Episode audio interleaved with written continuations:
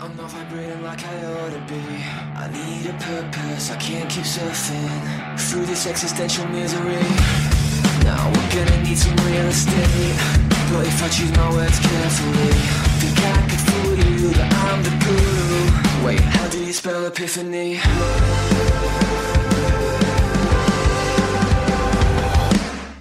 Before the truth will set you free, that you are.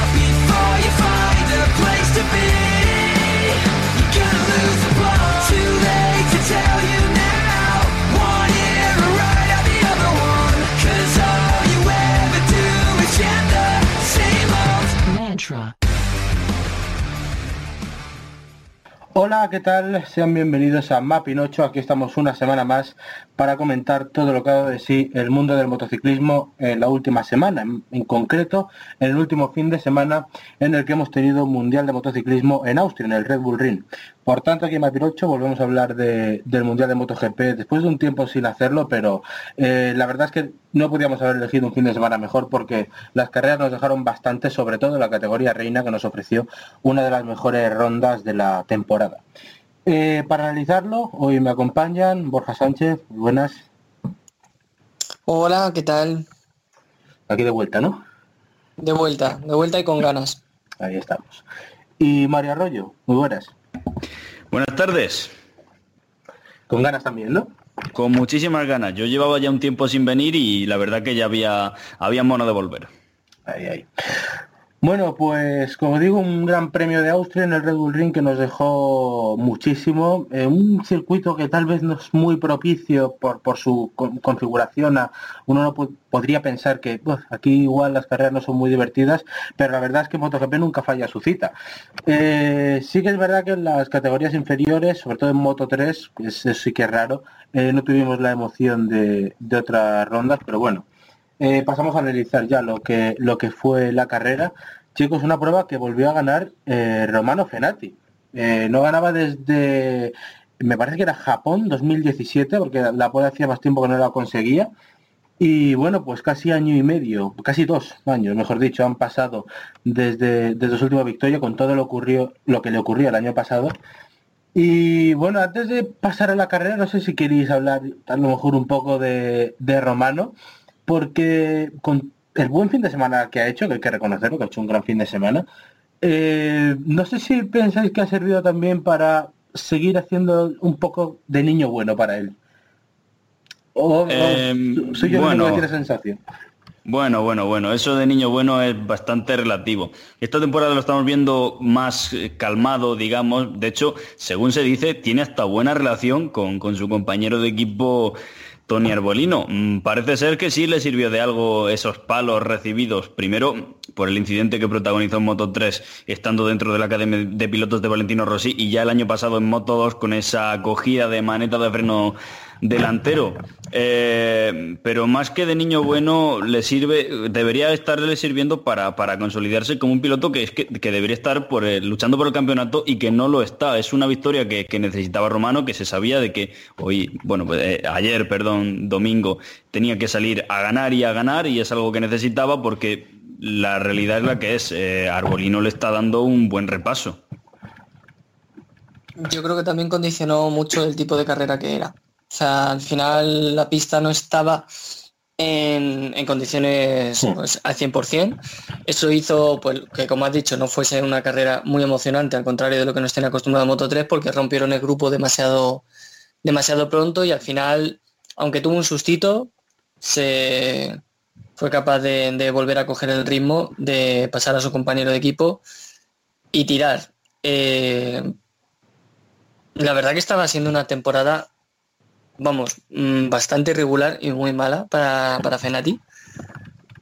Pero yo soy de los que piensan que no debería estar corriendo ni siquiera en, en el Mundial. O sea, para mí lo que hizo el año pasado eh, no, no tiene nombre y, y yo creo que, que habría que haberle retirado la licencia por lo menos hasta que se tratase lo que tuviese que tratarse psicológicamente, porque está claro que muy bien de la cabeza no tienes que estar para tocar el freno delantero de, de un rival eh, pero al fin y al cabo, compañero, en plena recta a, a 200 kilómetros por hora. O sea, de esto se habla mucho, ¿no? Últimamente, de si se merecía una segunda oportunidad, ¿no? Para mí es que ya ha tenido segundas oportunidades y terceras Y incluso.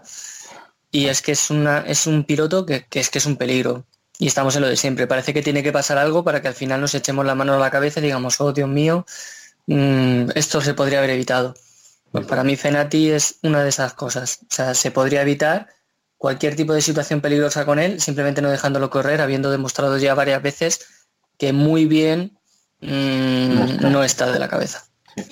Yo la verdad que pienso como tú y, y quería rescatar una polémica que tuvimos en, en Twitter desde el mismo momento en el que Romano Fenati cruzaba la línea de meta como ganador del Gran Premio de Austria en Moto 3. Y es que eh, mucha gente opina que no se merece la victoria. Y, bueno, yo primero todo dejar claro mi posición, igual que Borja, pienso que Romano Fenati no debería estar corriendo ni en el Mundial ni en ningún sitio hasta que se reamueblara la cabeza o lo que él necesitara meditar y pues, demostrara que ha cambiado y que es eh, un piloto apto para, para mm, tener gente alrededor sin, sin, sin que tengan que temer por su integridad física. En cualquier caso, las condiciones de carrera fueron difíciles. Es por ello que eh, la carrera no fue de la misma índole eh, a la que Moto 3 nos tiene acostumbrado, ni mucho menos, pero por eso precisamente también tiene mérito la victoria de Romano Fenati. Hay que ganar, eh, hay que ganar en esas condiciones. Al principio de la carrera había un carril que se fue secando poco a poco durante, durante el transcurso de las vueltas, pero, pero es bastante complicado. Y no todo el mundo pudo, pudo, pudo con él, porque Romano Fenati ganó la carrera siendo machacón, la ganó a ritmo, no fue el más rápido, pero sí el más regular. Arbolino, su compañero de equipo, mm, al final se terminó descolgando. John McPhee, que estuvo también en la lucha de- del grupo de los tres primeros, tampoco pudo seguirlo. Así que, eh, por mi parte, pues pienso como Borja, no debería estar corriendo, pero esta victoria, dejando al margen el contexto eh, y las razones por, la que Fe- por las que Fenati está en Moto 3, sino a saber dónde estaría, eh, yo creo que la victoria sí se la merece. Corrió bien. Mm, sí, sí, yo creo que nadie, vamos, no sé, nadie, digo de aquí, de nosotros tres, Sí, no he leído a nadie que diga que, que, no, que no tiene mérito su victoria.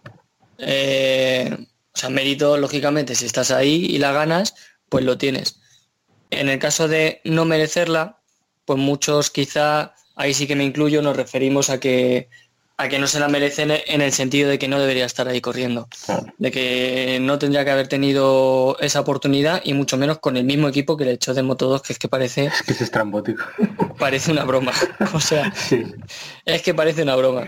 Y bueno, eh, A ver, dime, dime, Rubén. No, yo, yo- yo estoy totalmente de acuerdo con vosotros. Yo, mi comentario iba sobre todo por periodistas y aficionados que, que hablaban ayer de que, ay, es que pobrecito Fenati, ¿cómo se merecía esto? Porque como que no le trataron bien, y es como, a ver, bastante bien le han tratado.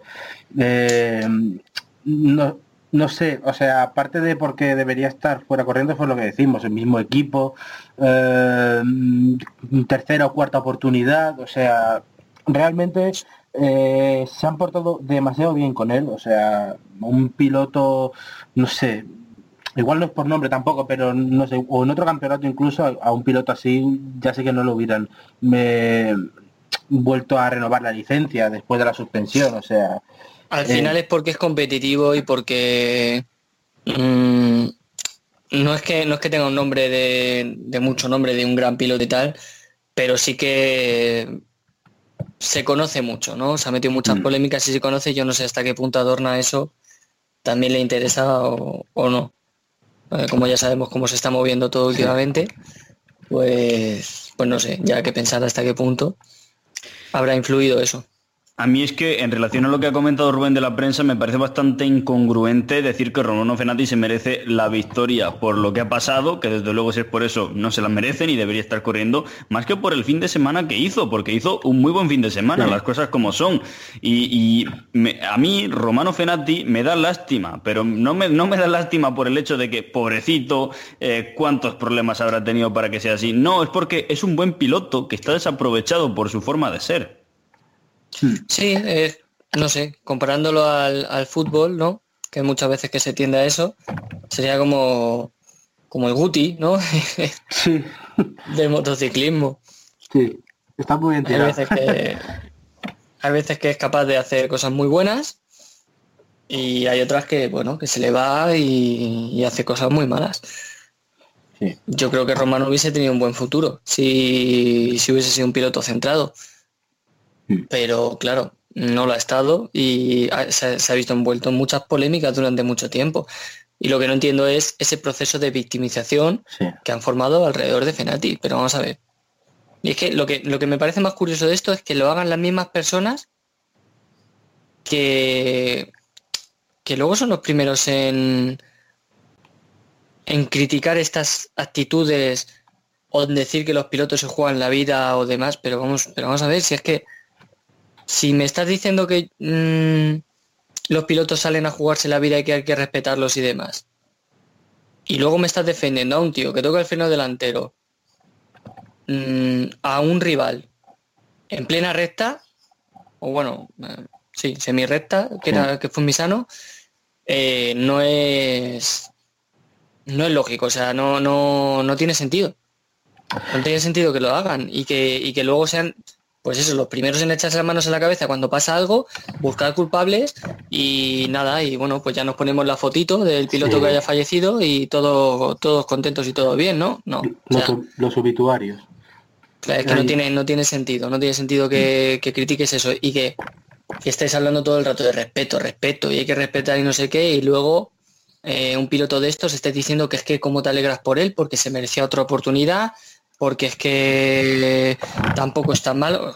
Vamos a ver, si le llega, o sea, si se llega a caer Manchi el, el año pasado en ese incidente y ya no te digo que se mate, que, que podría pasar perfectamente, pero ya no digo que se mate, sino que se rompa, yo que sé, mm, dos vértebras, el fémur, o sea, ¿de qué estaríamos hablando ahora mismo?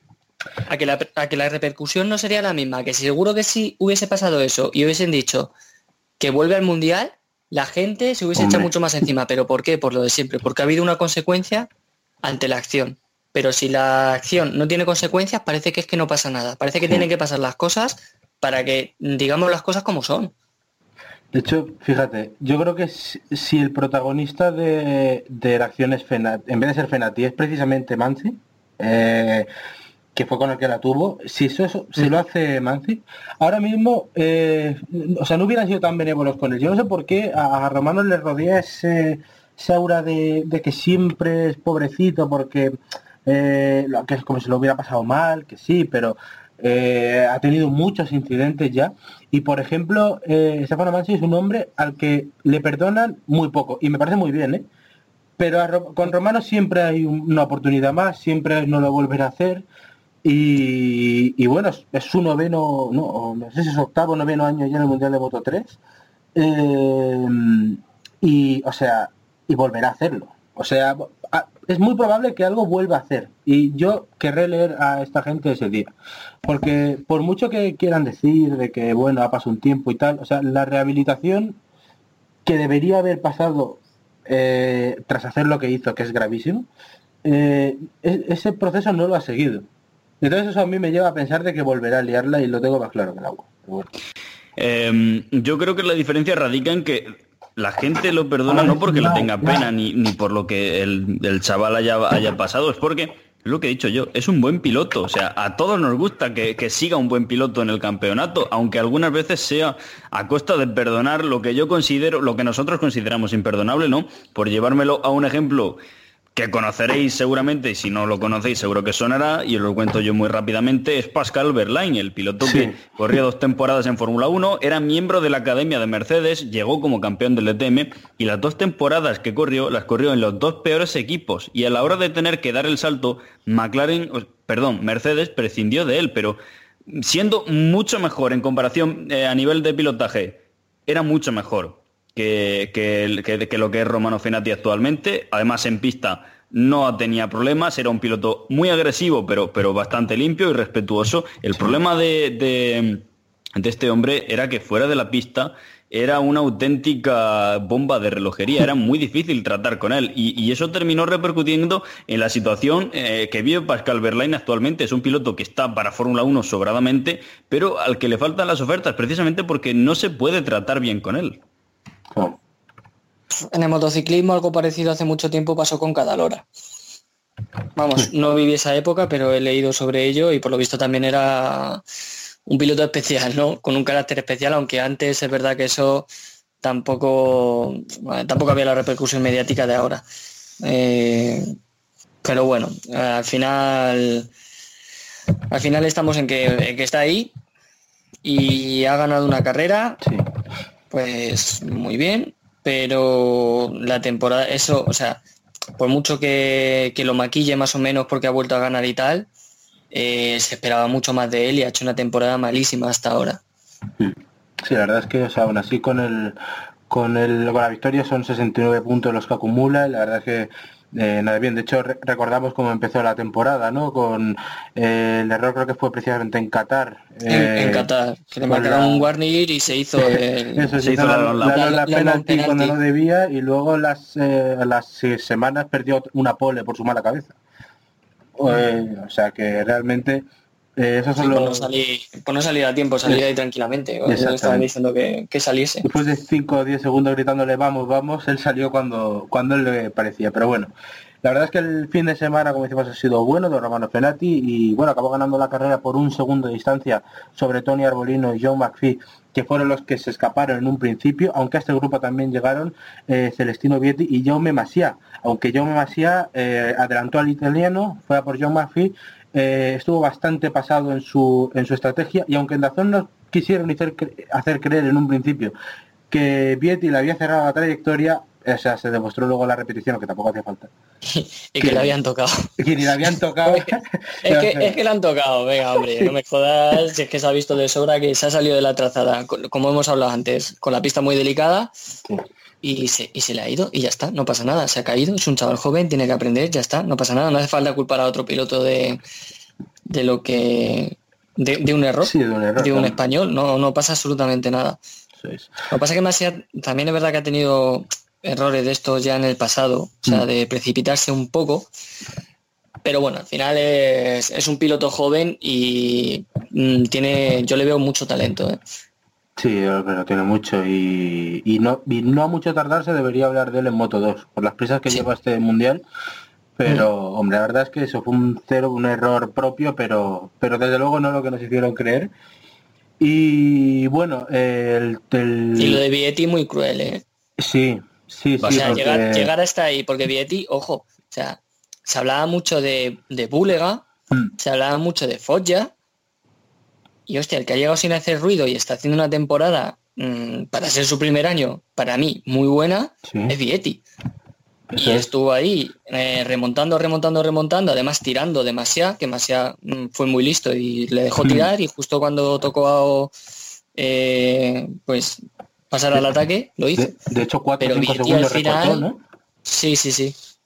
Y, y Vietti al final se quedó sin podium por, por nada y menos, porque John McPhee apareció por ahí eh, de la nada, eh, como es rookie también, ¿sabes? McPhee lleva ahí más años que el sol, pues pues fue más listo, claro, y, y hizo una, la verdad es que McPhee hizo una última curva Tremendo. muy buena, salió con una aceleración muy buena y Vietti yo creo que es que no se, ni se lo esperaba, porque me parece que estaba celebrando el tercer puesto cuando pasó Sí. por meta. Sí, Sí, sí, sí, sí. Doy fe de ello que he visto la carrera hace escasas horas y es bastante eh, es bastante triste por parte de Vietti, pero eh, yo quería remarcar que por un lado Llama Masía quizá pecó de esa eh, en fin, de, de- de ese, de ese ímpetu que tienen los pilotos nuevos, con hambre de ganar, y, y él, Vietti hizo todo lo contrario, hizo una carrera muy madura en condiciones Sí. muy difíciles y casi hace podio. Sí, de hecho se quedó a 28 segundos de Arbolino, a 28 milésimas de Arbolino y a 15 de McPhee. Sí, Pero es que, pero es que al final eso se traduce también en la general, porque Vietti está por delante de Masia.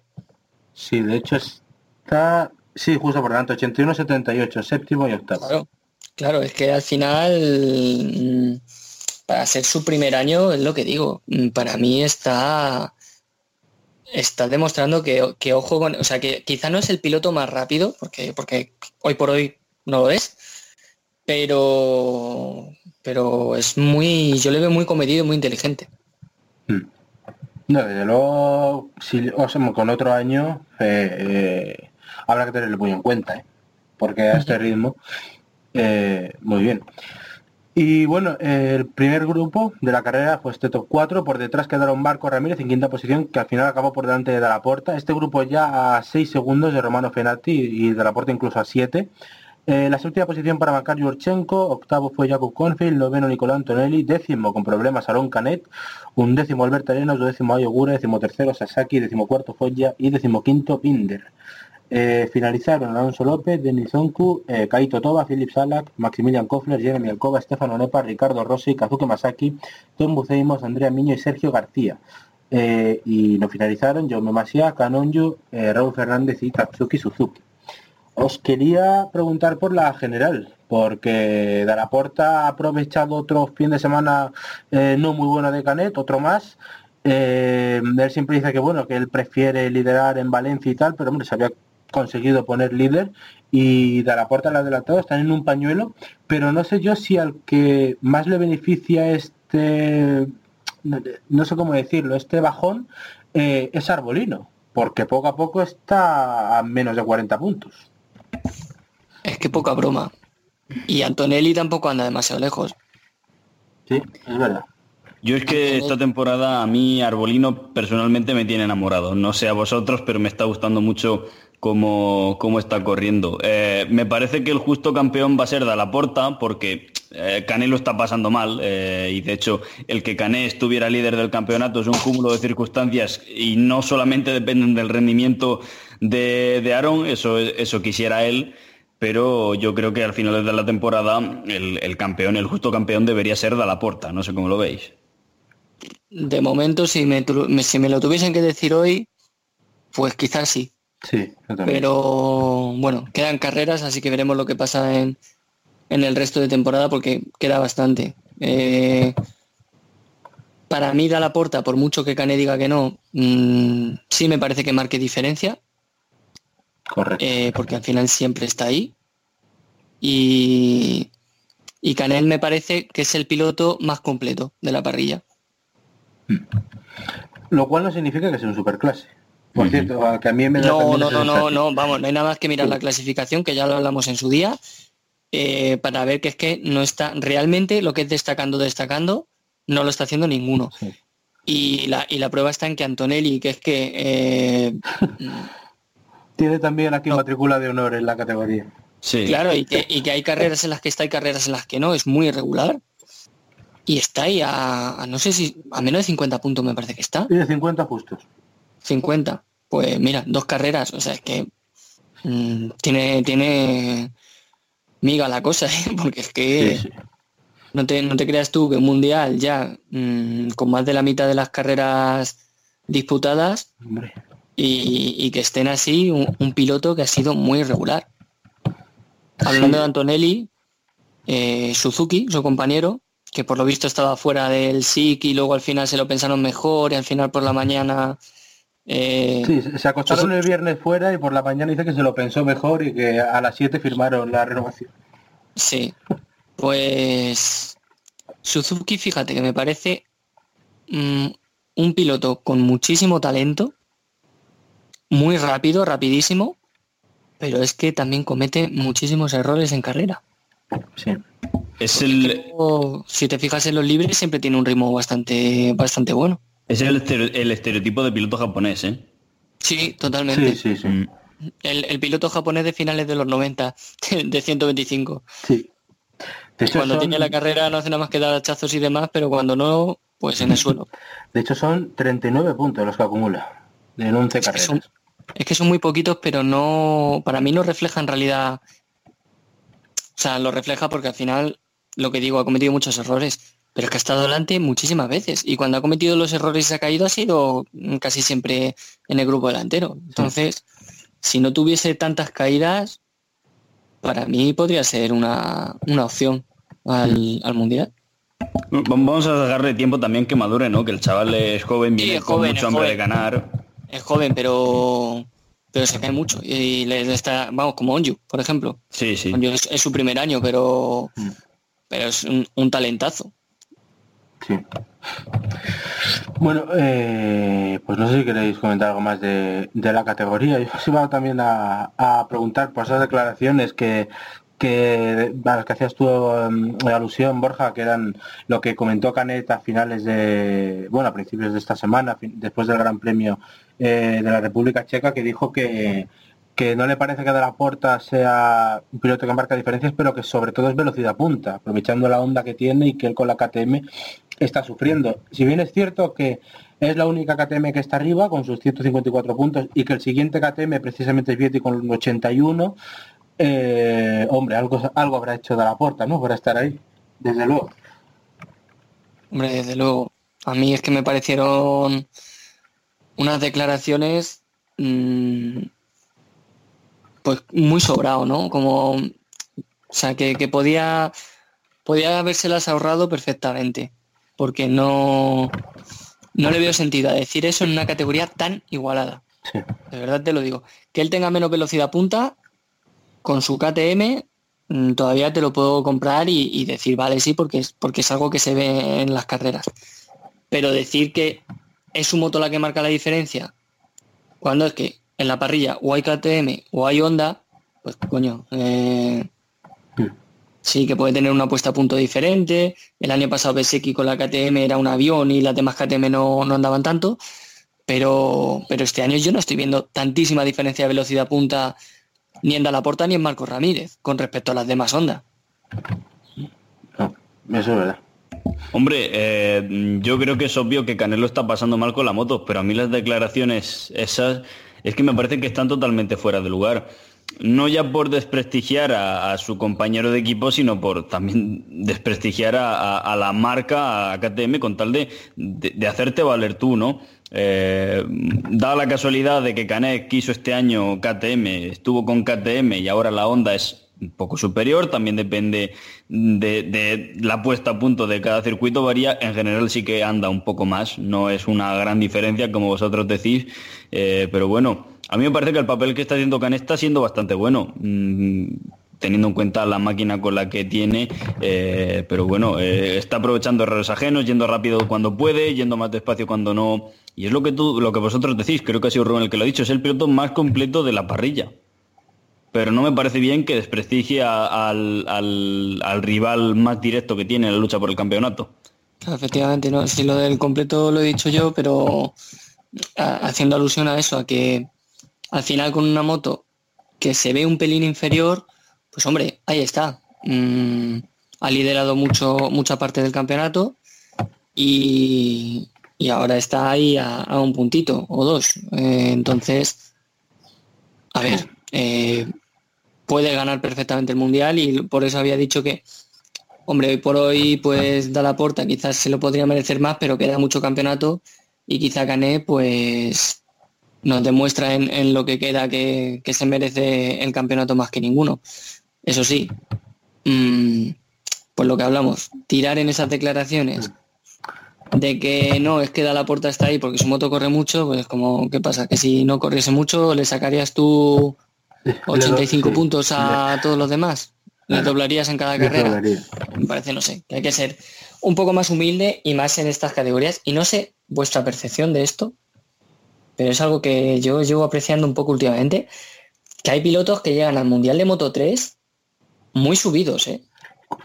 Sí, y, y, o sea, y, la comunidad valenciana no sé por qué tiende a, a sí. entregarnos pilotos así. Sí. sí. porque esto le pasa a Canet, Masia también tiene algunas salidas del tiesto un poco así a veces como en Jerez, que dices, hostia, que, que no sé, no sé qué le pasa. Y luego, mmm, no sé. Eh... Vicente Pérez, que ya no está. Bueno, Vicente Pérez, que ya no está. Ah. Estaba pensando en alguno que no fuese que no fuese español. Pero que, que lo habrá, seguramente ahora. ¿Eh? Penalti. No, pero ya, bueno, penalti está para, para sentirse ahora subido. No, pero que yo le veo como muy. Como muy bueno, sí. Rodrigo, por ejemplo, que es hispano-argentino, también le, le, pasa un poco. Que al final es como, bueno, estáis ahí, a mí, a acabáis de empezar vuestra carrera deportiva prácticamente y no, no os tenéis que creer vivos, ninguno. De... Ah. Fíjate, para mí eso es, es, lo que luego se traduce en la pista cuando en muchas carreras van como pollos sin cabeza. ¿Mm? Es la sensación. Sí. Pero bueno, Eh, para terminar ya con eh, Moto 3, vamos con la general. Lorenzo de la Porta, le decimos, lidera 155 puntos, un número que le gustará a Vicente Pérez. Eh, Aaron Canet, queda segundo. Desgraciado. Hombre, le gustará, joder. Eh, Aaron Canet, segundo con 154, Tony Arbolino, tercero con 113, cuarto Antonelli 105, quinto Marco Ramírez 89, sexto Macfi 84, séptimo Vietti con 81 en la segunda KTM, luego Masia 78, Fenati eh, 67 y Jakub Corfield también 67. Eh, ahí quedan los rookies. Y bueno, Moto 2, eh, precisamente en el Gran Premio en el que KTM anunció, bueno, ha sido un fin de semana muy movido para KTM, luego ampliaremos, pero en Moto 2 han anunciado que eh, tras iniciar la andadura hace unos pocos años como suministradores de chasis, van a acabar con esto eh, en esta temporada, dejando la categoría en prácticamente una monomarca de Calex, pese a la resistencia de Speed Up y de MV. Eh, pero bueno, en este fin de semana para KTM, Brad Binder en casa logró volver a ganar por delante de, Alex Márquez.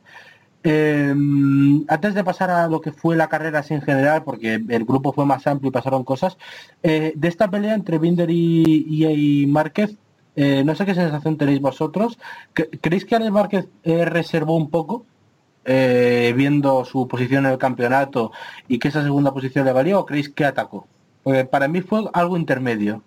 Yo, eh, eso iba a decir, yo creo que al principio eh, sí que lo intentó y que luego ya con la caída de Luca y, Bastianini, porque se lo llevó Luca por delante, eh, creo que ahí estuvo como haciendo presión, como estoy ahí, pero tampoco arriesgó demasiado. Al fin y al cabo, Luti estaba por detrás y es en quien se tiene que fijar.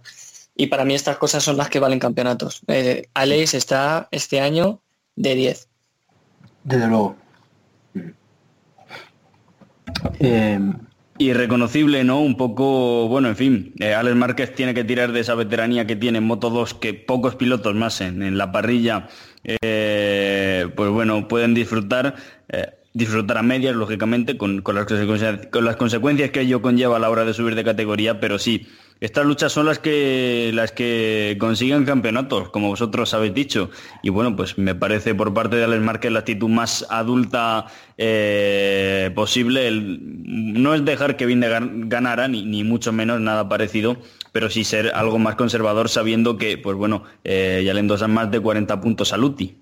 exactamente. Y viendo cómo había sido la carrera. O sea, es que Sí, mm, Binder, la carrera que hizo fue, perfecto. vamos, pa- para mí, mm, es que no hay nada que hizo mal. O sea, Sí, correr eh, toda una carrera durante 26 vueltas con pilotos eh, detrás tuya, que incluso te meten la rueda como Garner y demás, y no cometer ni un error, cerrar todas las puertas con trayectorias súper defensivas, pero sin perder tiempo. O sea, mm, para mí estuvo de 10 y yo creo que eso Alex lo, tu- lo tuvo que ver también y lo, tuvo que entender que ahí estaba en Austria muy fuerte y lo que digo, que sí que intentó a lo mejor estar ahí y tirar, pero que cuando vio que, que quedaban dos vueltas y que le separaba ahí algo más de medio segundito que no podía terminar de cerrar, pues mm, no es que, como dice Mario, le cediese la victoria, pero sí que estuvo ahí un poquillo haciendo presión, pero sin jugársela para asegurarse el segundo puesto. Y si Binder se equivocaba, pues entonces ya intentar pasar al ataque. Sí. De hecho, eh, fíjate, Brad Binder a mí es un piloto que esta temporada me da especialmente pena porque me parece desaprovechado por eh, lo mal que ha salido la KTM este año. Sí. Pero si, e- si esa moto estuviera fuerte, vamos, estaba luchando por el título sin ninguna duda. Y ayer es lo que tú dices, Borja, eh, fue una, mm, bueno, un maestro eh, defendiendo, eh, sobre todo con Garner, a pesar de que Garner iba, iba fuerte, sobre todo en la, en la curva 1, pero él la aguantó perfectamente, bueno, en la 2 sobre todo, eh, pero él aguantó muy bien. Y luego Alex Márquez, remarcar de él que es que remontó desde la cuarta o quinta fila. O sea que también... Sí, sí, salía décimo primero, o sea, Claro, eh, de hecho era súper resultado en parrilla de, de toda la temporada. Y, y, mm, al contrario, en otra, o sea, yo la sensación que tengo este año es que Alex ha, ha hecho clic en la cabeza. Sí. Creo que ya lo he comentado a veces, que que ha cambiado su, su mentalidad, su forma de, de, plantearse las carreras. A lo mejor se ha quitado un poco de presión de encima y le está ayudando muchísimo porque esto en otras carreras mmm, es la típica en la que se iba al suelo. Sí. O sea, en la que salía mal, pero se veía con ritmo y al final acaba cometiendo un error y se iba al suelo. Pero es que aquí fue tranquilamente, bueno, tranquilamente entre comillas, claro, y remontando y al final, oye, mmm, un segundo puesto que, que, es que es eso, es que le, vamos, le, le deja el campeonato muy de cara, pese a que sí. queda mucho, pero oye, eh, más por sensaciones que por, punto, que por puntos. Sí. De hecho, ese clic del que hablas en, en, el equipo, lo, bueno, él mismo lo, lo, ha, lo, ha, reconocido y para mí la diferencia es que este año se lo cree. Se, se cree que puede ser tan fuerte y, y, desde luego es esa manera de plantearse las carreras totalmente distinta porque la remontada fue buena y luego eh, supo no meterse en líos eh, y tuvo también en parte suerte, pero no, no se metió donde, donde no debía y aguantó bastante bien. Eh, por ejemplo, lo comentabas tú antes también, lo de Marini y Bastianini, también tuvimos la caída de Garner. Uh -huh. Una auténtica pena, a mí también me parece un piloto que si no cometiera tantos errores otro gallo lo cantaría. Y, y, realmente pues fue en parte esa carrera de eliminación pero al final Alex acabó a, a tres décimas. Y bueno estas caídas por detrás que le, que le, dieron el podio al final a Jorge Navarro que aguantó muy bien a, a Baldassarri sí efectivamente a mí Garn me parece que va un poco pasado sí. o sea, tengo esa sensación de que a veces pues eh, quizá por ímpetu, como decía Mario antes de, de Masia, mmm, comete muchos errores y en esta ocasión además es que el error que cometió, eh, o sea, la idea, la idea de quedarse ahí protestando en mitad de la pista, eh, no sé, ¿no? Me río, pero... No es lo más inteligente, desde luego. Pero no, es que, no, no, es que o sea, fue, fue un momento que, que, yo creo que todos nos quedamos como diciendo, pero sal de ahí, o sea, ¿qué, qué estás haciendo? Eh, protestando ahí en fin, eh, no sé, no fue muy... Y me parece que, que haciendo un símil y aprovechando también para algo que quiero comentar, con Xavi Virge, mm. eh, que le está pasando lo mismo. Yo creo que está eh, tan...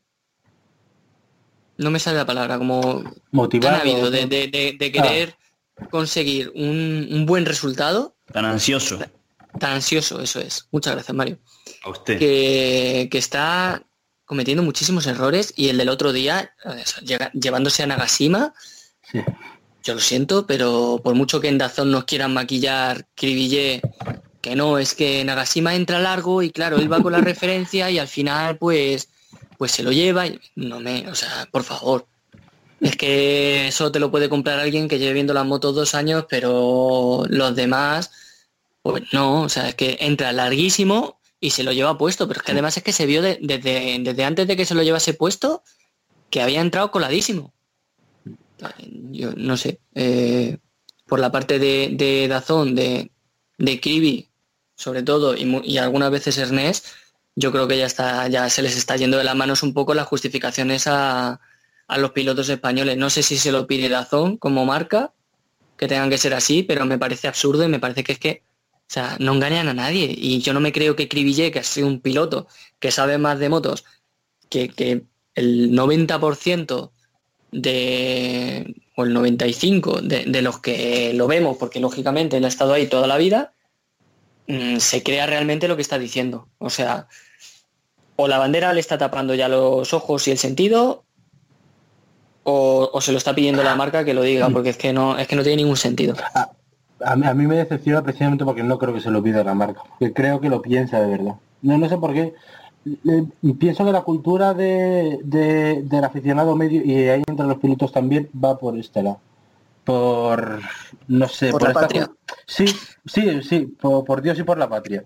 Eh, yo no sé por qué, pero luego hay otros incidentes de otras nacionalidades que tienen clarísimos pero cuando es un piloto español yo no sé si será porque les conocen, porque hablan allí con ellos y, y se piensan que hoy oh, es tan bueno que no puede hacer esto, que, que, que, no les entra en la cabeza, pero o sea, es que este, este incidente de hecho fue bastante claro. Pero bueno. No a mí me da pena porque... Eh, No, personalmente me parece un piloto bastante bueno y que podría estar luchando por el campeonato viendo ahora mismo las, las personas que se lo están jugando, ¿no? Pero las cosas como son. Eh, ese hambre de ganar que tiene provoca que, que vaya pasado de rosca y, y más de una vez.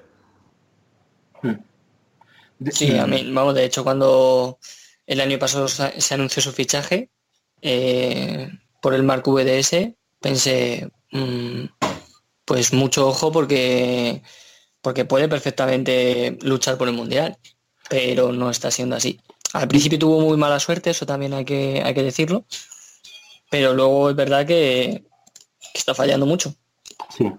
De hecho, fíjate eh, que lo bueno de esto es que en el paddock nadie se cuestiona el talento de Xavi a pesar de esa mala temporada, porque es verdad que el inicio fue, fue muy- de muy mala suerte para él, pero luego han sido errores suyos, pero le siguen teniendo en cuenta, porque por ejemplo estas semanas ha hablado mucho de, de la situación de Petronas, porque Alex Márquez podía regalar allí, eh, puesto que bueno, eh, lo- Mark Van der Straten quiere contar con Alex, pero eh, parece ser que él está pensando ya más en MotoGP y eso le llevaría al Petronas por una silla que pu- pudiera quedar libre para 2021 eh, en, el Yamaha de, en el Yamaha Petronas de MotoGP y ya hacer el salto desde Moto 2 a MotoGP allí, pero bueno, Yamaha habría vetado eso y en el que piensa Petronas, uno de los nombres en los que está pensando es eh, eh, Xavi Vierge que si igual es demasiado pronto para él, pero si, si consigue centrarse y el año que viene eh, pudiera estar ahí, yo creo que le podríamos tener como un candidato al título, desde luego.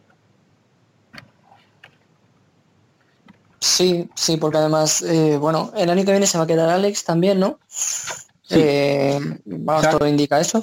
Te va a quedar Alex, pero claro, eh, él era la opción de Petronas, pero si Yamaha le meta la subida, no se estaría. Sí, no, no, claro, me refiero a Moto 2, que el año que viene, por lo que decía de, de ser candidato al título, eh, yo creo que una temporada de cero y si se centra, le puede luchar otra vez el Mundial a Alex o, bueno, mm, a los pilotos que puedan luchar por él. Este año esperábamos a Luca Marini y no, no ha sido. Desde luego. Y mucho cuidado, ojo con Bastianini. Sí. que está ahí y también está teniendo muchísima mala suerte entre Asen y Austria y demás. Al final está haciendo unos resultados muy bueno, resultados Hombre, quizá no tanto, no Sí, se está bueno, reflejando tanto, no. pero carreras para ser un rookie, vamos, a- brutales. Aún, aún así son eh, 74 puntos los que lleva. Él y, y Dillan Antonio están bastante bien, pasa es que Bastianini ha tenido más mala suerte que Dillan. Sí. Pero bueno, eh, con respecto al resto de la carrera, eh, bueno, eh, pues eh, aparte del podio Navarro y de la cuarta posición de Baldassarri, la quinta posición para Augusto Fernández, la sexta para Tomás eh, Luti, no fue su mejor día y Alex Márquez amplió ahí la ventaja en el Mundial, la séptima posición, la mejor en carrera para Jorge Martín, por delante de Iker Lecuona, de Marcel Rotter, de Matías Passini, eh, Locatelli, Chantra, Bulegar, eh, que hablamos antes de él, Gian Antoni Besneider completando la zona de puntos, Stefano Mansi, Dominica Egerter, Jonas Folger, Jake Dixon, Steven Odendal, eh, Joe Roberts, Philip Potter, Marco Bezzecchi, Sam Lowe's, Sam Lowe's, vigésimo cuarto, eh, 44 segundos. Tape Inagoe, Xavi Cardelus y Lucas Tulovic completando la clasificación y no terminaron ni Neva Stenini, ni Luca Marini, ni Remy Garner, ni Nagashima, ni Vierge. Eh, no sé si la carrera os dejó algo más. San Lowe's. Sam Lowe's. Habla de, habla de San Lowe's y Sam Lowe's con su con su posible fichaje por el Van der Straten. es que es que de coña. O O sea, sea, esto yo es algo que de eh, verdad no puedo explicarme. Lo he intentado, pero soy incapaz. Yo tampoco. O sea, es. O sea, ¿es familia de alguien importante? Sí, de Alex. De Alex Lowe. Es mejor que él. No, no. Lo, pregunto, en, eh, o sea, totalmente en serio. O sea, de alguien con influencias ahí, porque es que no me puedo creer que, que un piloto como San Lowe's sea la opción para una moto, para un equipo tan puntero. Con, claro, eh, porque tú luego miras a la general y tienes que bajar hasta la decimoquinta posición con 38 puntos. eh, estos son casi 150 con respecto a Alex Márquez. Eh, Con 38 puntos, pero con tantos años en Moto 2, o sea que no Sí. estamos hablando de un piloto que digas, no, Sí, sí. Pues bueno, como lo de Cuartararo con el Petronas, ¿no? Que muchos, me incluyo, dijimos, pues yo creo que no está preparado tal, luego te cierra la boca y ya está, porque es otra categoría y se adapta. Pero, pero es que lo es que lleva muchos años en Moto 2 y rara es la carrera que, que termina. Sí, sí. De hecho, es que se puede dar la paradoja de que Lowe sustituye a Alex Márquez y, y- y yo no sé si en el Van der Straten se han pensado bien esto. Yo es que no sé, es que no lo entiendo. O sea, o paga su asiento o no me, o no me entra en la cabeza, la verdad. Porque es que tienen muchísimas mejores opciones. Sí, sí. Que acabamos de hablar, por ejemplo, de Bastianini, que está demostrando mm, un talento en Moto 2 que yo creo que no nos esperábamos casi ninguno. Mm. Di Gian Antonio, por ejemplo, también, Mm. que has hablado del Rubén, está demostrando bastante. Búlega, que va a salir de la Academy, incluso si me apuras, eh, puede ser mejor opción. Fíjate que yo le robaba a Sito a Augusto Fernández. Pues ta- también, por ejemplo, Augusto Fernández es mucha mejor opción. Bueno, y, Na- y Navarro ni te cuento. O sea, Navarro, está ahí Navarro- con la Speed Up y está tercero de la general. Sí, sí, eh, totalmente. O sea, que ahí al final sin hacer ruido está, está tercero. Tienes a Nagashima también, que es un piloto que, bueno, no es muy regular, pero, pero hay carreras que, que se le ve delante. No sé, es que tienes tantas opciones antes que... Yo me imagino que, algo, que alguna aportación económica debe haber, porque es, es de esas decisiones que no tienen sentido. O sea, tú por, si no es por necesidad no vas a por Sam Lowe antes que por Navarro, Augusto Fernández o, o, o Bastianini. O sea, No, claro, y menos, y menos en estos momentos en los que sabes que el año que viene tienes el equipo cerrado y estás hablando ya para 2021. O sea, que salga el nombre de, de Lowe's, aunque bueno, aunque salió cuando se o el rumor de si le subía o no, pero no sé. Mm, no sé, no, no lo. No me explico. no. No me explico esto. A mí me parece muy raro que eh, el Van der Straten, en el caso de hacerse con con Lowe's, eh, lo fichará por el hecho de pagar su asiento, porque si hay un equipo en Moto 2 que no está necesitado, precisamente es el Van der Straten. Sí, lo que pasa es que yo no sé hasta qué punto les dejó tocaos el paso por MotoGP. Es, es mi única duda, pero realmente es un equipo, es el equipo puntero de la categoría. No sé, o sea, bueno, esto tampoco estaba confirmado, eh, lo de lo de lo de Estrella Galicia, pero todo parece indicar que es esa. Él dice que tiene una gran oferta, eh, Lowe's, eh, no ha dicho cuál, pero bueno, él sí ha dicho que va a salir de su equipo y, y que tiene esa oferta y vamos a ver en qué en qué deriva. Yo es que no sé, creo, creo que entre entre Van der Straten y las Estrellas Galicia, que ellos dicen que son 0-0, yo creo que en algún momento se le subió y, y, y salió eso, porque si no es que no, no, le, no le encuentro. No tiene mucho sentido. De verdad que Posiblemente. Es, de las cosas- es de las cosas más surrealistas, y lo digo totalmente en serio, que recuerdo haber escuchado en los últimos tiempos, ¿eh? con respecto al motociclismo. Es como si ahora aparece... Joder, es como si ahora aparece Carrera Labrana y dice, no, es que mira, tengo una oferta de Pramac. Sí, por ejemplo. Es que ni O para sea, oficial ya. Es que, es que no sé, no sé, es, es muy raro, o sea, es que no, no, no, sí. no le encuentro, no le encuentro el, el sentido. Me estoy repitiendo mucho en eso, pero es que de verdad que estoy anoda- anodado. Fíjate, de hecho, por ejemplo, Jorge, es que mirando la clasificación, Jorge Martín, con KTM ya saliendo. eh, no, no sé qué va a pasar con los pilotos de, de KTM, Binder sí eh, eh, va a subir, pero Martín, eh, hombre, sería un... Ah, yo quiero continuar, pero hombre, aprovechando la coyuntura, der Straten puede decir, oye, me traigo aquí a Jorge, a todo un campeón del mundo y, para adelante. Pues sí, es que hay muchas opciones ante- antes que Sound. Pero bueno, Pero bueno, eh, pasando ya a la general, eh, Alex Márquez, líder, 181 puntos, segundo Tom Bluti, 138, tercero Navarro y con 126, cuarto Gusto Fernández, 121, quinto Baldassarre, 115, sexto Rotter, 114, Binder, 109, Marini, 101, Bastianini, 109. Mario quería decir algo de la general, porque oyó un comentario ayer y, y me ha dicho que lo iba a decir, o sea que lo- los micros son tuyos, Mario. Estaba esperando a que pasaras a la general porque estoy estoy como un podenco, quiero saltar eh, ya. Eh, ayer yo no pude ver la carrera, las he visto hoy antes de- del programa, me pillo, en fin, me- por, por, eh, razones personales me pillo eh, viajando en, coche y escuché en cierta radio, eh, no voy a decir cuál, de cierto periodista tampoco voy a decir cuál, eh, decir que, Mar, que Alex Márquez perdón, tenía el campeonato sellado eh, porque le metía 42 puntos a Thomas Lutti y Lutti no sabía meter la moto.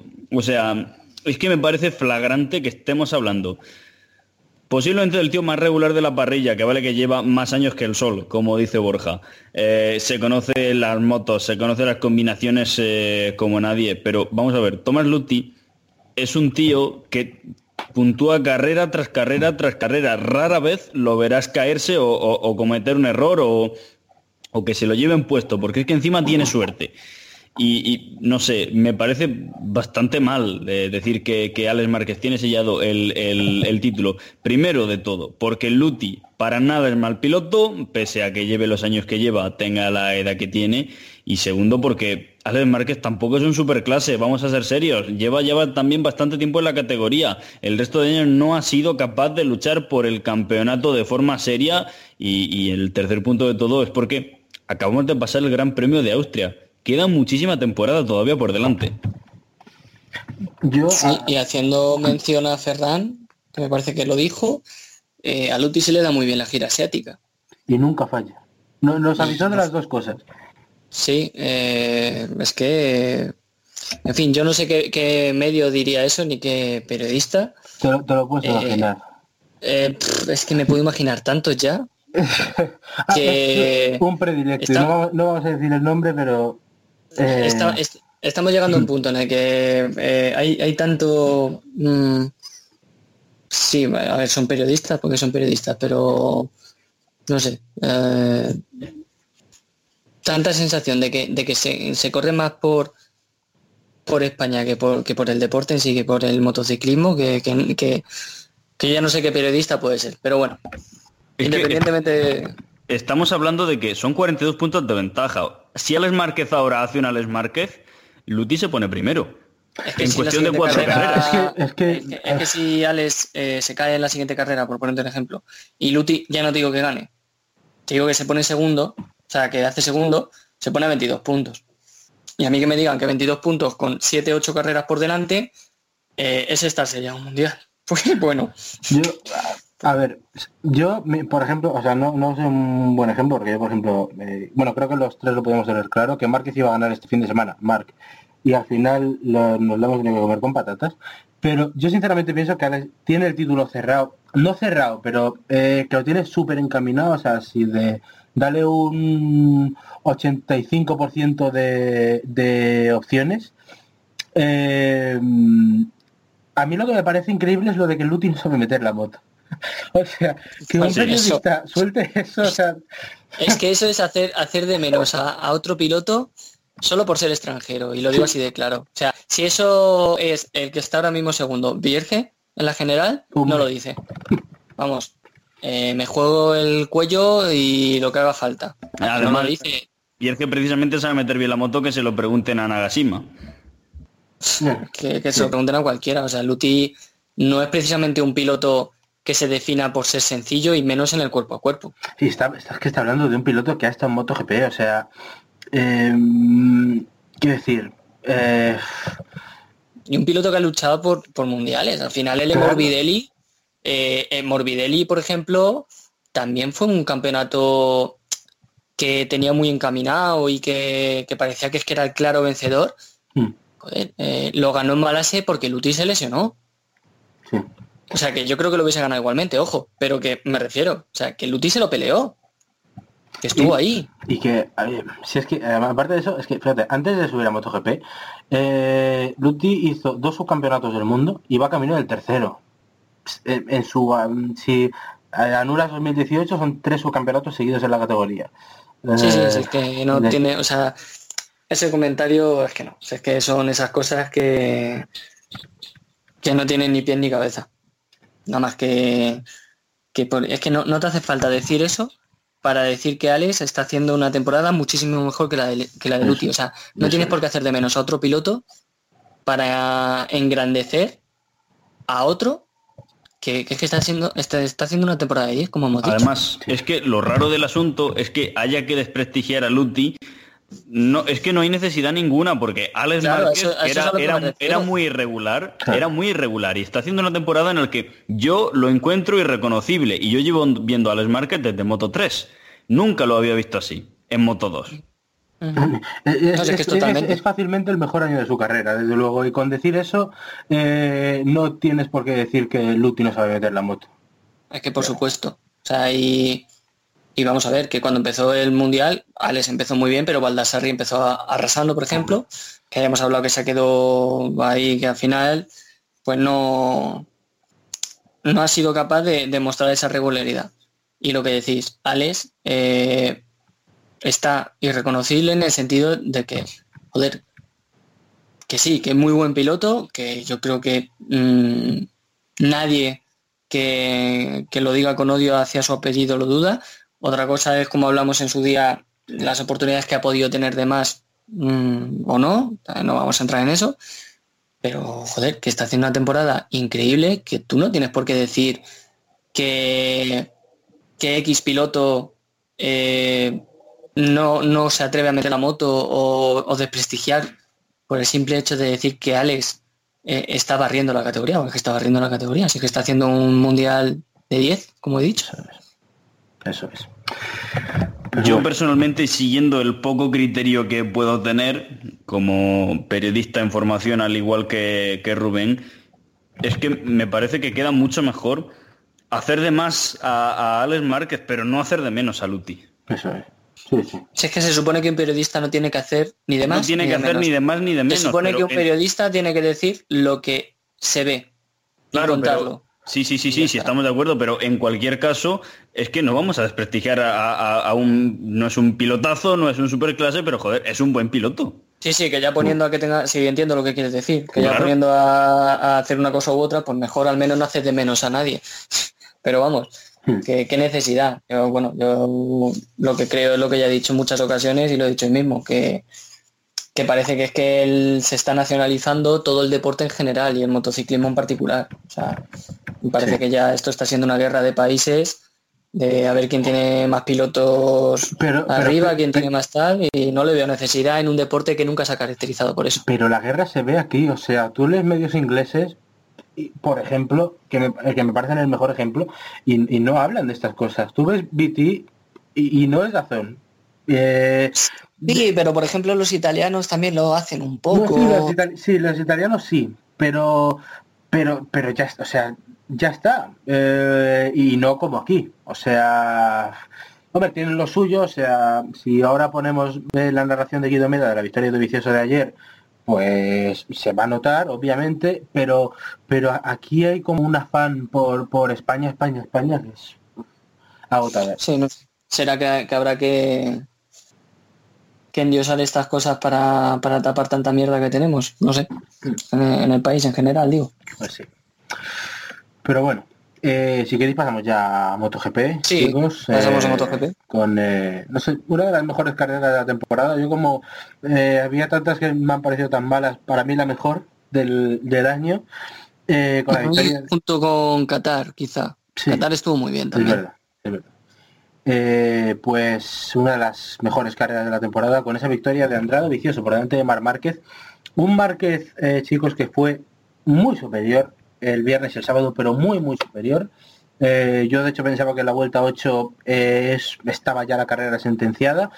Eh, empezó, bueno, eh, con Dovicioso intentando que no se marchara, Márquez lo sabía, eh, por ejemplo, para evitar el adelantamiento le hizo un, un, un, eh, un block en la, un block pass en la curva, me parece que era la 3, eh, al fin- ya en la última recta, bastante... En la, en la 2, en En la la 2 dos, fue. antes de la última recta, antes de la... Vale, sí, es verdad.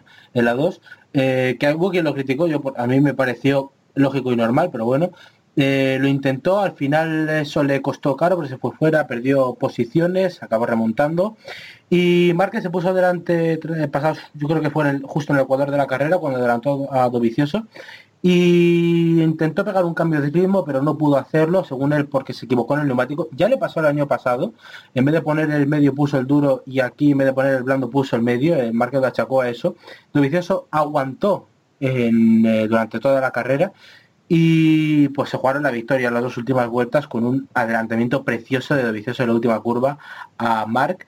No sé cómo visteis la carrera, yo eh, lo que sí eh, quería entrar con esto porque ayer leí que eh, a mucha gente que decía que esta era la primera victoria de Dovicioso y no de la Ducati y no me puede parecer más injusto un comentario así. De- además lo leí a gente que me sorprendió mucho que lo dijera, eh, que eh, yo la considero ente- entendida, pero a mí, para mí ayer Dovicioso hizo posiblemente una de sus mejores carreras con Ducati, si no la mejor, pero ha tenido otras carreras en las que se ha salido y esta eh, es muy meritoria por, por el no bajar los brazos nunca y por ir al límite 28 vueltas, que es espectacular. A mí me parece ese comentario, bueno, yo no, no lo he leído, eh, pero efectivamente me parece súper injusto y yo sí creo que es la mejor carrera de Dovicioso. La, vamos, de la mejor que le he visto. ¿Por qué? Porque nadie se la esperaba. O sea, todos podíamos esperar un segundo puesto, todos podíamos, pero esperamos un segundo puesto a distancia de Mark. Y salvando las distancias, muy salvando las distancias, se puede parecer un pelo a lo que hizo Valentino en Laguna Seca En 2008, ¿no? en 2008 eh, con Stoner. Stoner tenía un ritmazo impresionante, no le iba a toser nadie y Valentino mm, se sacó medio segundo de la chistera con la diferencia, por eso digo que está hablando mucho las distancias, de que de que la Ducati era un avión entonces y la Yamaha pues era lo que sigue siendo, bueno, un pelín mejor en 2008 que, ahora, me parecía punta, pero y que, y que Valentino le, o sea, la intención de Valentino fue todo el rato las de estorbar y tal, y Dovicioso eh, lo que hizo fue engancharse a la rueda de Mark y no dejarle irse, pero no deja de tener un mérito increíble el que tú saques un ritmo que realmente no tienes y aguantes lo que has dicho durante 28 vueltas.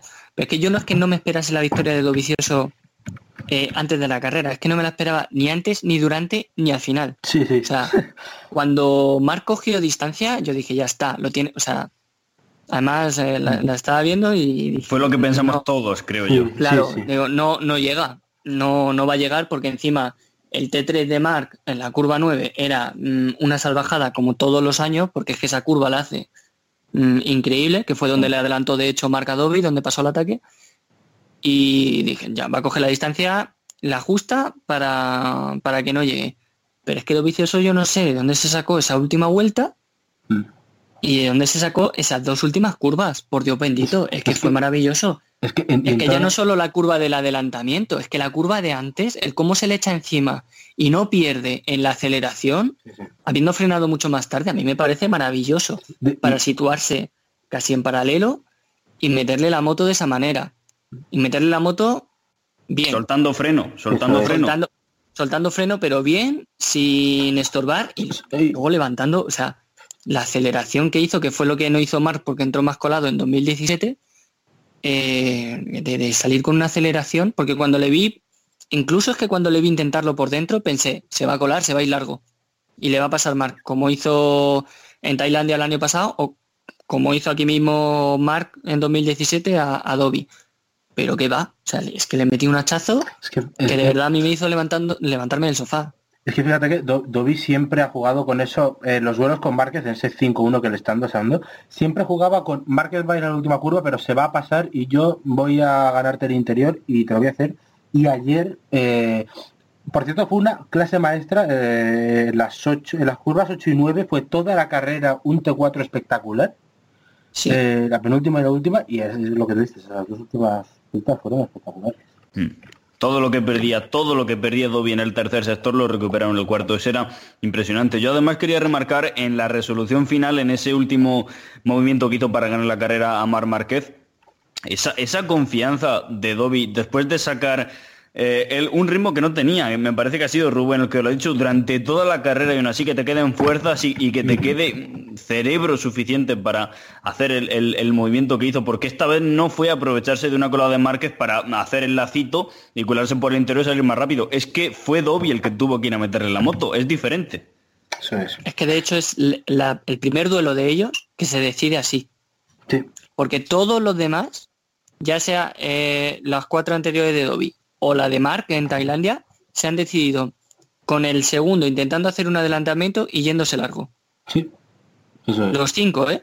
O sea, y este ha sido el primero en el que se ha consolidado un adelantamiento en la última curva tal cual. Y es que, eh, vamos, para mí un meritazo impresionante.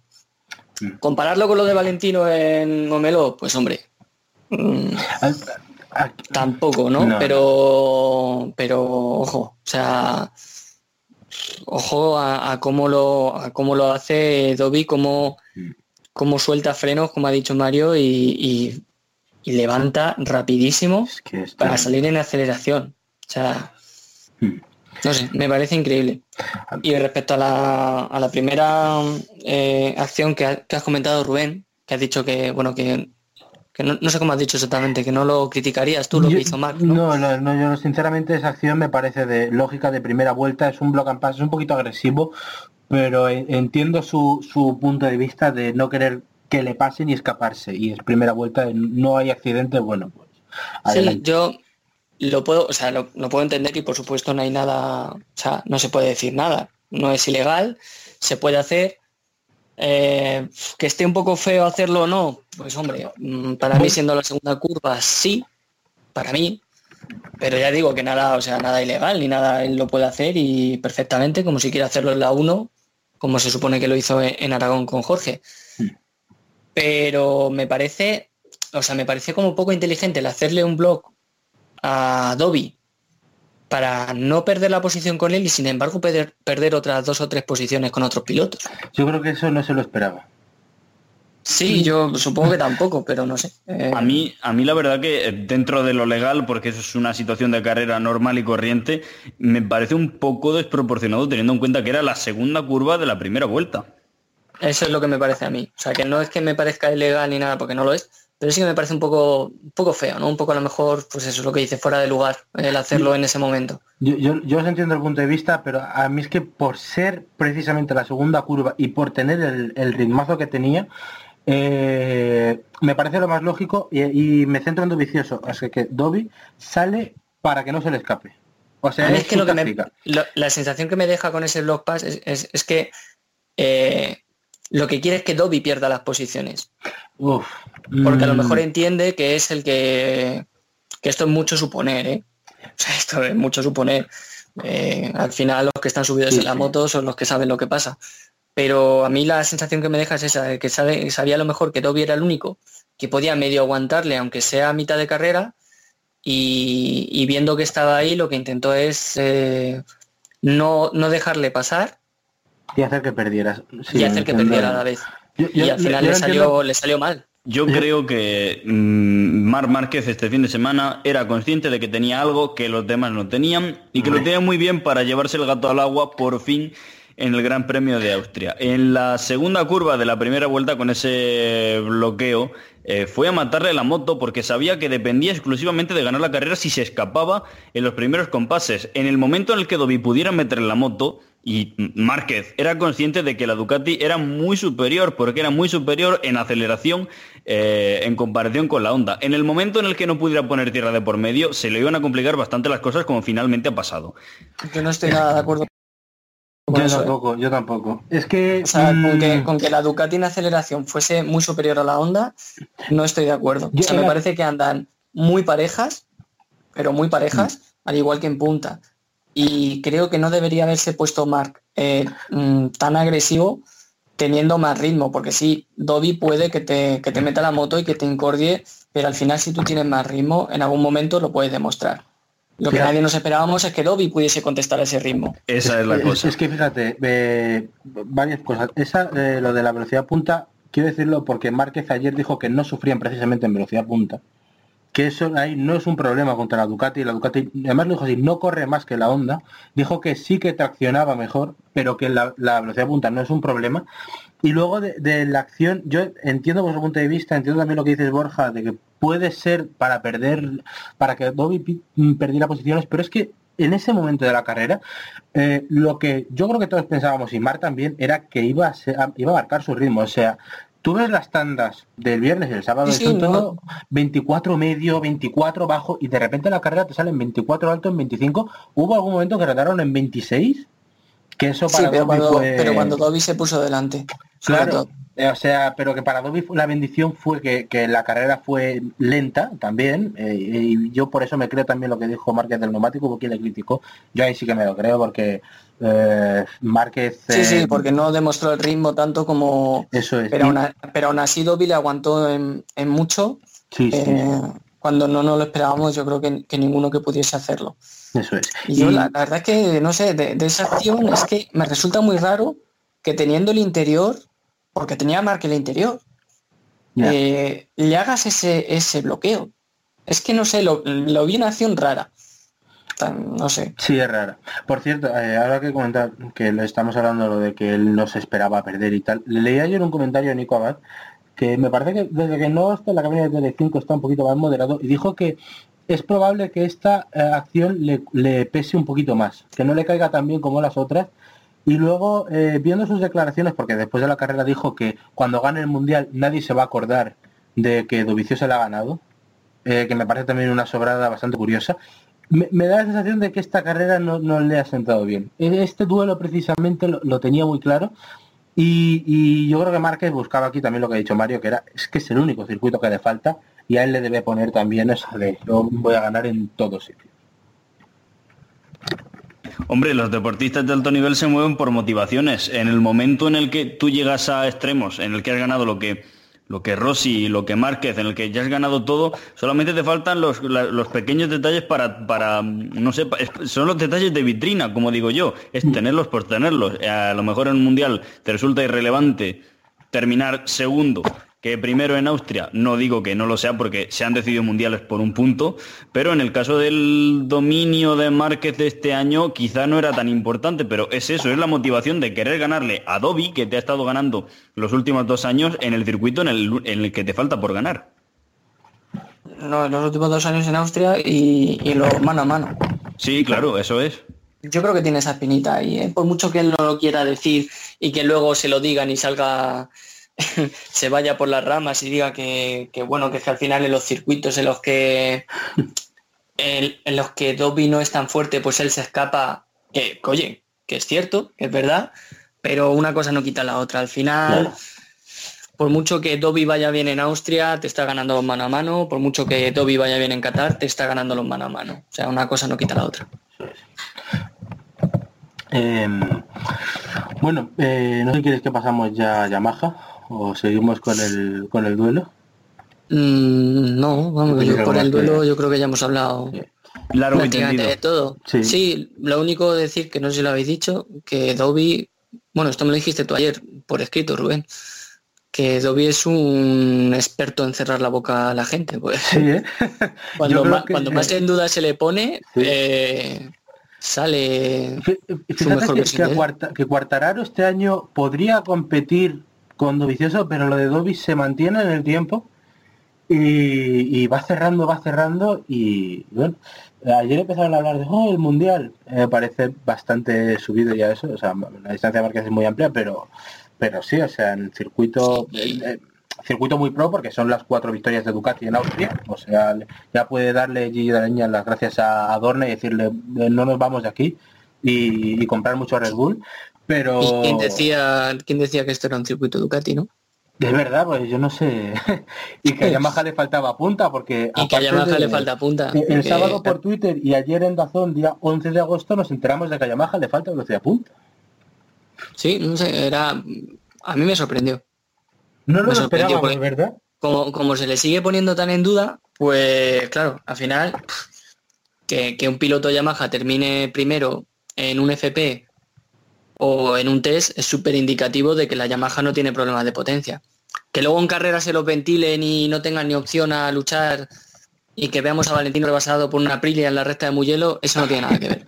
Lo que importa es que en los test y en las FP son capaces de, de terminar primero a una vuelta. Pues estupendo. Sí, pero ayer, cuando Dovizioso y Márquez pasaron a Cuartararo como un misil, nos enteramos de que, de que es- a esa Yamaha le falta velocidad punta y Sí. al final son 6 segundos de, de- que perdió Que no. Fabio Cuartararo. que no Eh, se vio en, en FP tampoco. La sonda de Kraslow y Mark, las más rápidas, Eso es. eh, porque fueron las más rápidas en punta, y unos 7-8 kilómetros por hora más lenta la, la Yamaha. Yo solo diré que, que menos mal que vino, que vino ayer por la noche eh, Denis Noyes a poner orden, diciendo Sí. que 13 kilómetros por hora es lo que venían perdiendo más o menos y que Yamaha no tiene un problema de pilotos precisamente. No sé, es que vamos. Si bien es cierto que no hace falta que lo diga Denis Noyes, porque es algo que se ve, se le agradece mucho que ponga un poco de. que ponga esas cosas por escrito, porque es que yo a veces ya me siento como, no sé, cuando me justifican tanto lo de la Yamaha, que no tienen problemas, que es que realmente, que es que no. Pues bueno, pues será que es que ahora a Maverick y a Valentino se les ha olvidado pilotar. Mm, te dice, es que está mayor el señor.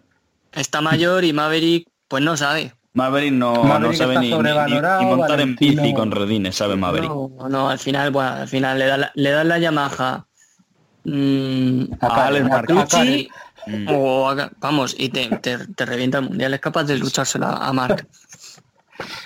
En fin, de la Yamaha que me decís, Cuartararo tercero, Valentino cuarto, Maverick quinto y remarco que Valentino vuelve a ser la mejor Yamaha de la general.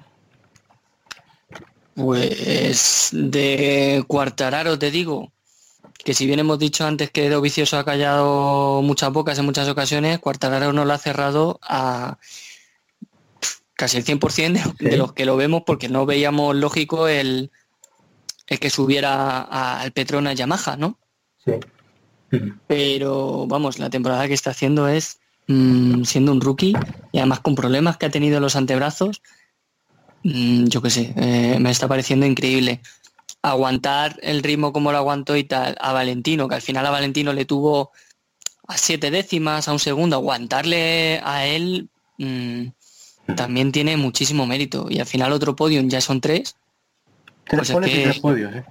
es que puede, vamos, eh, es que nada, nada malo que decir de él, la verdad. Mm, Y bueno, eh, al final Valentino, por cierto, que bueno, estuvo ahí sin una horquilla de siete décimas, luego se fue, a, se acercó un poco, pero bueno, quedó a segundo y medio. Y Viñales, que no se lo comió Rins de milagro. Yo me sorprendí al ver la diferencia, porque no, creo que no nos lo enseñaron, el paso por meta. Eh, hubo 21 milésimas de separación. eh, y bueno, no fue el mejor día, por tanto, para, para Maverick. Y bueno, luego del resto de la clasificación, pues Peco Bañaya séptimo, segunda mejor Ducati, aunque ya 16 segundos de Dobby.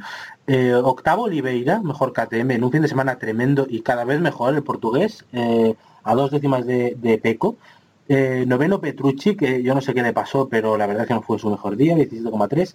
Y Morbidelli cerrando el top 10. eh, bueno, al final las cuatro Yamaha, eh, el top 10 a 20 segundos eh, de Dobby. Sí, sí, a ver, si la Yamaha no es que sean cojas, ¿sabes? Que tampoco es que ahora vayamos a decir que son la Aprilia, pero que tienen problemas es evidente. Y que sin esos problemas podrían estar luchando mucho más y de forma mucho más constante, pues yo creo que también lo es. Eh, bueno, eh, el resto de la clasificación ya terminando, Nakagami, eh, Zarco, Bradel, Alice Espargaró, Karel Abraham, que puntuó eh, por delante de Janone, eh, que le doblaron, por cierto, a, a Menudo Janone. baño, baño de humildad, ¿eh? Sí. El Eh, ganador de Austria 2016 doblado. Doblado por Dobby, yo me imagino. Dobby como le gusta luego eh, pasar las facturas también, porque a Lorenzo se la suele pasar. y me Joder, parece a, que- sí, sí. Lorenzo, a Lorenzo se la ha pasado. Sí, Ayer sí. le pasó lista. Ayer le pasó haciéndolo. listo, Exactamente. Eh, y me parece que ahí sale perdiendo. Aquí sí que puede explayarse todo lo que quiera con, con Janone. Eh, y bueno, luego no terminaron ni Tito Rabat ni Jack Miller, que cayó, eh, Jafi Sarin, Paul Espargaró, mal en, en Austria, y Carl Kraslu. Os quería preguntar por dos nombres. Eh, uno es Cal y el otro es Zarco. Empezamos por el que queráis. Eh, Cal por porque precisamente he hablado de Nakagami eh, y Nakagami le ha dado un baño este fin de semana diciendo que no se merecía su moto y bueno, eh, aquí está el resultado. Y Zarco porque no va a seguir en MotoGP más allá del año que viene y yo creo que ninguno más. Desde luego lo tiene complicado. Mm, Yo empezando por Cal, eh, decir que, o sea, llevar tantos años en MotoGP y tantos años encima de una onda oficial eh, y decir que un piloto que mm, solamente le llevas a 16 puntos que antes de empezar la carrera eran 20 y pico, pero me da igual, 20 y pico puntos, con una onda no oficial no se merece tu moto, me parece tener mucha cara. Pero mucha cara. O sea, y de, y de ser muy mal compañero o muy envidioso o yo que sé, llámalo X, porque a mí Cal últimamente me parece que es que se le va más la fuerza por la boca que... sea, en pista no está demostrando prácticamente nada y no hace nada más que hacer declara- declaraciones subidas de tono. Y, A permi- mí- y permíteme el inciso que también habló de Bradel, ¿eh? Eh, porque aunque no le preguntaron por Bradel, cuando dijo lo de Nakagami dijo que Bradel es piloto eh, probador por algo y que lejos de él, básicamente. Sí, pues Bradel es campeón del mundo y él no, por ejemplo. ¿sabes? Por ejemplo. O sea, eh, así, por ponerte un ejemplo tonto. Es que no sé, es que no, no entiendo el- lo que hablábamos antes, ¿no? Lo del desprestigio. O sea, tú A puedes mí- decir que, que tú te mereces la moto, pero desprestigiar así a compañeros. Mm. Yo creo que, que tiene miedo. Que tiene miedo, que se ha visto amenazado, que Nakagami está más cerca de lo que nadie se esperaba con una moto de- del año anterior y, y, pues bueno, eh, ya, que, ya que le da eh, a Nakagami también aprovecha para mm, distanciarse un poco de, de Bradal, que para nada es cojo. ¿eh? De hecho, a mí me parece un gran piloto. Y tanto. De hecho, sí, de hecho, eh, no es que hiciese mejores resultados que él cuando estuvo en ese mismo equipo, pero sí que, no sé, a ver, a mí me daba la sensación de, de ser un piloto más constante que Kraslo. Cuando Bradal estaba en el LCR. Y bueno, pero que es que está hablando de un piloto que viene por luchar por ganar las ocho horas de Suzuka, ¿sabes? Eh, de- en Sí, cualquier que son tantas cosas bien. que puedes decir que, que es que, no sé, lo de Kraslow ya es una cosa que, que también eh, te- tendría que hacérselo mirar porque, porque es que está noveno en el Mundial con 78 puntos. Entonces tampoco estás en posición de... Es. Y con una onda oficial, o sea, que no estás en posición de... No sé, de marcarte esas declaraciones, creo. Sí. Yo es que yo os digo, pienso que, que tiene miedo, que, que es su manera de, de defender su, su posición y, y- y que no merece la pena realmente hablar mucho más de, de- de su caso. Bueno, pues vamos a... Pues hablemos a Zarco entonces. A con que ayer eh, se publicó a última hora de la noche que eh, le había pedido a KTM eh, no seguir eh, corriendo con ellos. Eh, iban a, no estaba muy claro eh, hasta cuándo, porque eh, según dijo Stefan Pierre de KTM, eh, Zarco les tendría que decir si ya a partir de este Gran Premio o, o ya hasta final de temporada. Finalmente se va a mantener hasta final de 2020. Y bueno, aquí acaba la, la pésima aventura de Zarco con, con KTM. Eh, sitio en MotoGP no le va a quedar. Yo me, temo que el Mundial de Superbikes vendrá al rescate como siempre. eh, y que Oliveira es el mejor posicionado para subir. Pero no sé, valoradme la, la- decisión, si queréis que Zarco lo ha hecho bien. me imagino que saldrá su etapa en Yamaha, o sea que adelante. A mí Zarco me parece que lo hizo mal en el momento en el que se fue con esos aires. O sea, a ver, eh, hemos hablado de Crash, de, de como un piloto así subido. Zarco se le subió, vamos. mm, Zarco consiguió tres resultados buenos con Yamaha y ya se merecía la, la oficial. Y cuando no se la dieron, pues nada, pues me voy a KTM. Pues mira, vete a KTM y ya ves lo que ha pasado. En el fondo me da pena porque me parece un piloto que tiene categoría para estar en la parrilla. Mucho más que, que bastantes de los que hay. Sí, Sí. sí, que bastantes de los que hay, pero pero sí que es verdad que mm, me parece que no le ha venido nada mal este baño de humildad, porque es que ya no es que no se esté adaptando a la KTM o está, o sea, es que está haciendo una temporada tan mala, tan mala que no me extraña que quiera rescindir el contrato y no pasar otro año así. A mí la verdad que el caso de Zarco me da bastante pena. Es lo que vosotros comentáis, se le subió muy rápido y realmente se le subió sin haber demostrado nada. O sea, son pocos resultados muy buenos, pero, pero pocos y aislados. Buenas actuaciones muy espectaculares que generalmente terminaban en caída o en errores. Y esa negativa de Yamaha oficial, que yo sinceramente tampoco se la hubiera dado a esas alturas y él se fue, bueno, con sus aires de grandeza a KTM, que se sabía que era una moto que estaba en evolución, que todavía estaba muy verde, que era muy complicada porque eso no era ninguna novedad, pues bueno, me parece que le ha venido bastante bien. El precio que ha pagado, eso sí, yo creo que bastante, bastante alto, teniendo en cuenta pues lo que ha dicho Borja, de que Zarco es un piloto de sobra con nivel para estar en la parrilla de MotoGP. Yo sin querer defender esta subida de aires, que me, parece mal, porque eso de pedir la Yamaha oficial y al final el que está en la Yamaha oficial es el de siempre. eh, y, no, y no le bajan de ahí. Eh, sí que es verdad que, hombre, eh, por el camino estuvo muy cerca de fichar por, por Honda, por tener una Honda oficial. De hecho, él no está con su anterior representante porque eso no salió bien.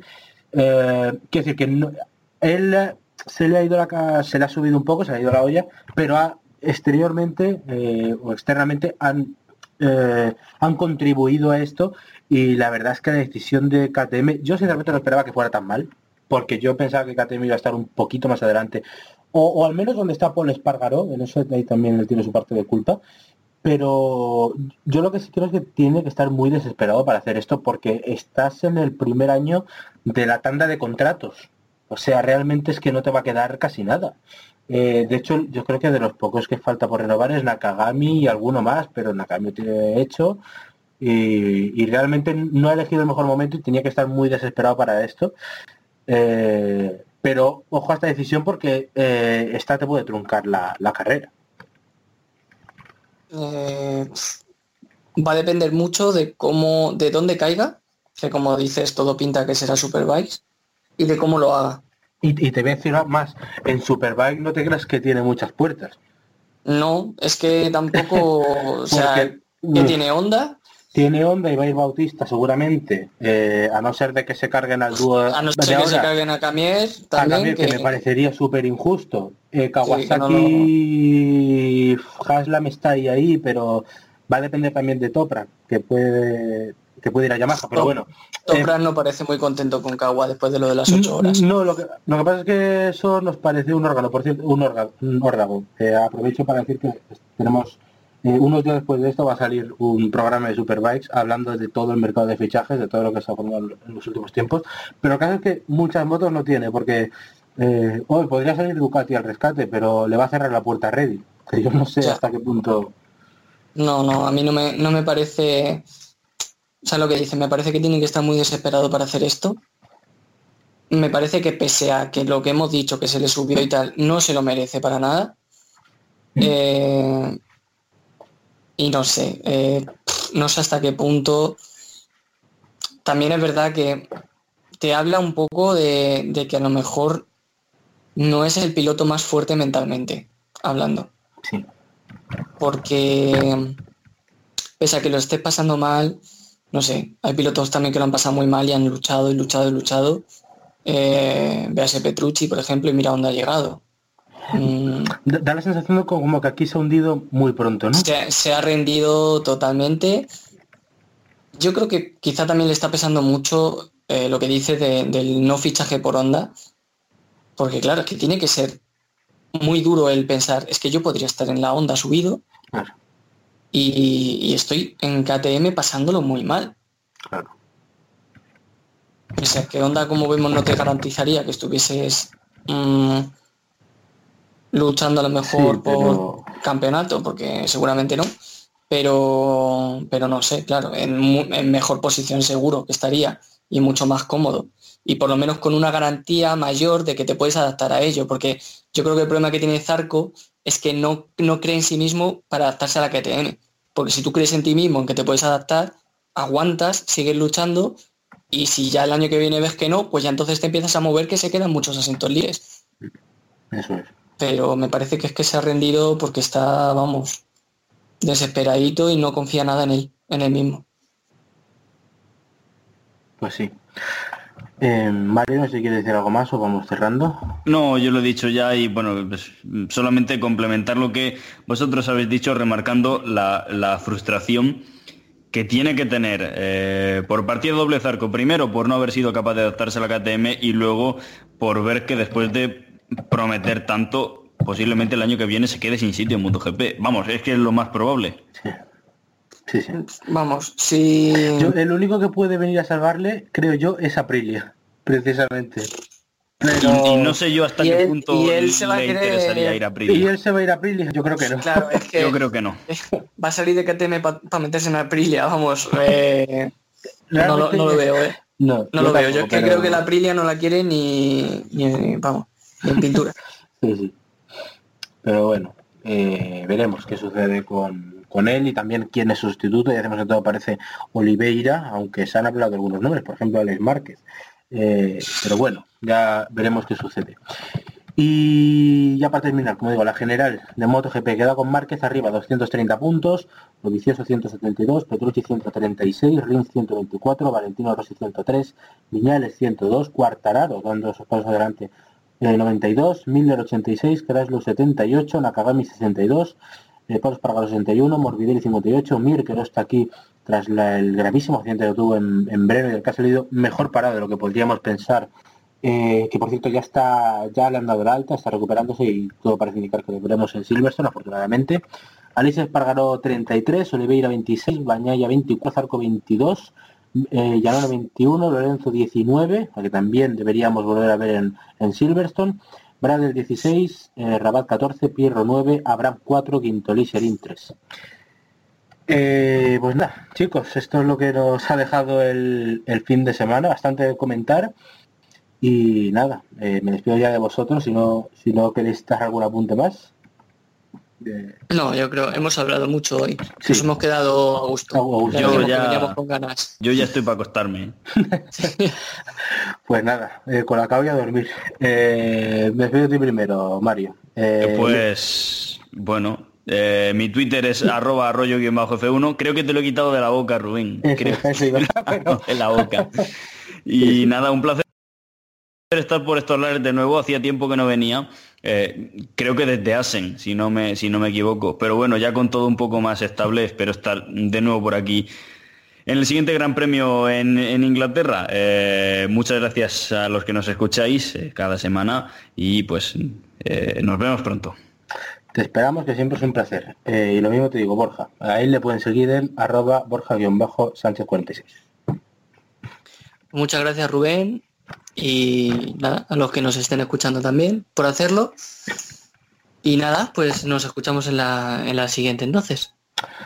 A nosotros nos pueden seguir en arroba mapin8, el 8 con letra, y ahora, que estamos hablando de Twitter, eh, también quería hacer un poco de publicidad a nuestro programa hermano, como podríamos llamar, el de la Fórmula 1, que ellos siempre nos hacen allí la, la cuña, y bueno, pues la hago aquí también, arroba efecto coanda para todo lo que sea Fórmula 1 y cada vez más de cuatro ruedas, eh, nos pueden encontrar allí.